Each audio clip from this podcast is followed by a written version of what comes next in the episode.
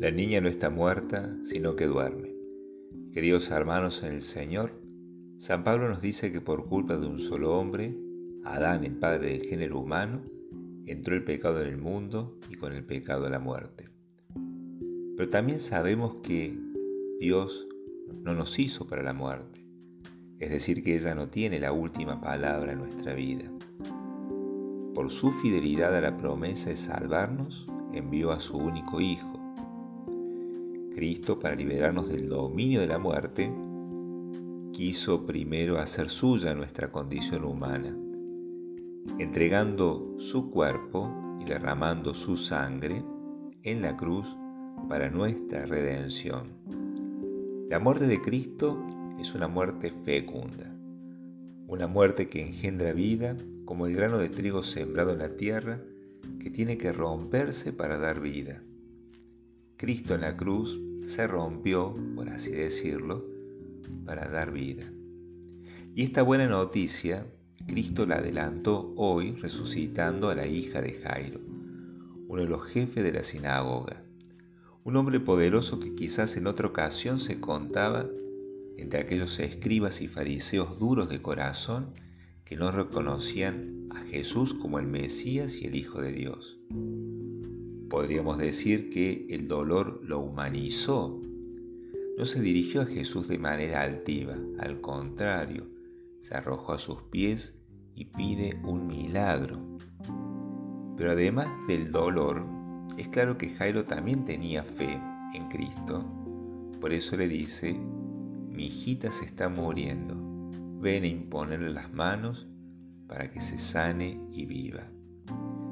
Dolor y fe se encuentran en la oración del pobre y humilde de corazón que deja de lado todos sus prejuicios para atender lo que es verdaderamente importante en la vida de todo hombre.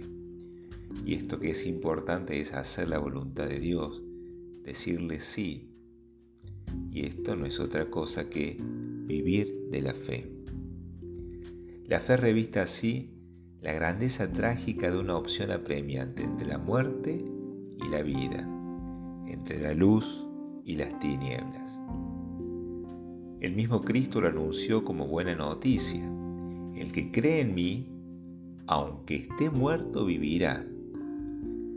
Por eso tomó de la mano a la hija de Jairo y le dijo, Talita Kun, niña, yo te lo ordeno, levántate.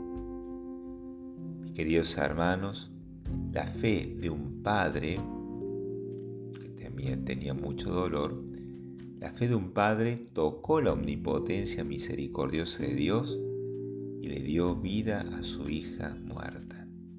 Qué linda noticia esto porque la fe de una madre, de un padre, siempre hace que la oración, que se hace desde el dolor, la madre de un padre, sea escuchada por Dios, no penetra el cielo de esa oración. Jesús le dice, no temas, basta que creas. Dolor y fe se encuentran en la oración humilde que llena de vida, una oración que llena de vida. Vivir sin la fe significa vivir sin sentido, es decir, sin una dirección clara, y en este caso, quien vive sin fe, la muerte es simplemente el fin de la vida. Porque los que creemos en Jesús, para quienes creemos en Jesús, la vida no se termina con la muerte, sino que se transforma y al deshacerse esta morada terrenal, adquirimos una mansión eterna en el cielo. Eso alimenta nuestra esperanza de que el Señor siempre nos va a salvar. Pero este vivir de la fe que da vida y da sentido a la vida, exige también un morir cotidiano a todos los desórdenes interiores que paradójicamente son semillas de muerte, porque estos desórdenes nos alejan de Dios viviendo en las tinieblas del error. Las mortificaciones nos, permiten participar de la muerte fecunda de Cristo para que también la vida se manifieste en nosotros. La fe nos permite vivir estas privaciones con la esperanza que nos unimos más a los sufrimientos de Cristo para completar nuestra carne lo que le faltaron los sufrimientos de nuestro Señor. Mientras mayor sea nuestra fe, mayor será nuestra respuesta a Dios. La fe que recibimos como un regalo en el bautismo no es algo en sí acabado, como si no necesitara crecer, no, al contrario. La fe es dinámica. Es como una semilla que deberá transformarse en árbol que dé muchos frutos. Lo cierto es que muchas veces tenemos la imagen de que nuestra fe es como una planta quebradiza y delicada que tendremos que regarla, protegerla, arrancar todas las hierbas que puedan alrededor causar algún daño. Lo que no podemos es tomarla con las manos y tratar de forzarla para que dé más frutos. Porque la fe no depende que crezca de nosotros. Nosotros podemos remover los obstáculos, pero es el Señor quien hace crecer a la fe. De nuestro lado está el retirar todos los obstáculos que impiden el crecimiento de la fe. Por parte de Dios está la gracia que derrama en nuestros corazones, que es como llovizna, que riega la tierra haciendo la fecunda. La gracia se fecunda en nuestro corazón para vivir de la fe.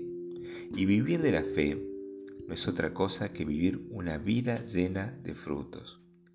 ¿Y cuáles son esos frutos?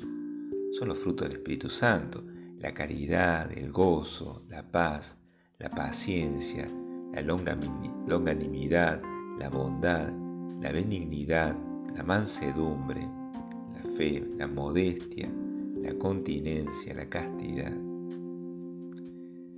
Esta es la verdadera vida, la que necesita el mundo en el que nos encontramos tan signado por la cultura de la muerte. A nuestro mundo le falta caridad, le falta alegría, le falta paciencia, paz, gozo, bondad. Por eso es necesario vivir de la fe para poder vivir una vida llena de estos frutos. Ciertamente la pandemia con todas sus consecuencias es un signo de una sociedad que se fue olvidando de Dios.